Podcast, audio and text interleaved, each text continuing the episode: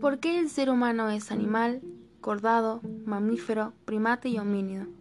Es animal porque contiene una organización celular eucariota y pluricelular, una nutrición heterótrofa, porque todas las especies animales se reproducen sexualmente, se pueden desplazar y porque las células se organizan en tejidos y órganos.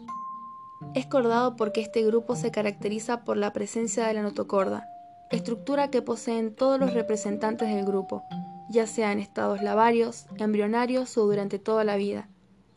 También porque poseen simetría bilateral y un cuerpo segmentado.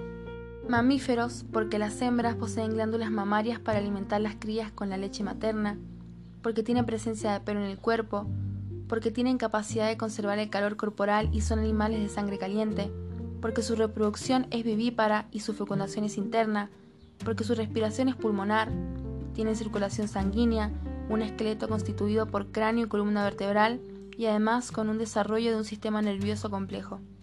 Son primates porque tienen manos y pies con cinco dedos, pulgares oponibles, ojos al frente con visión estereoscópica, porque pueden girar el brazo alrededor del hombro, flexionar el tronco y además tienen una proporción del cerebro mayor.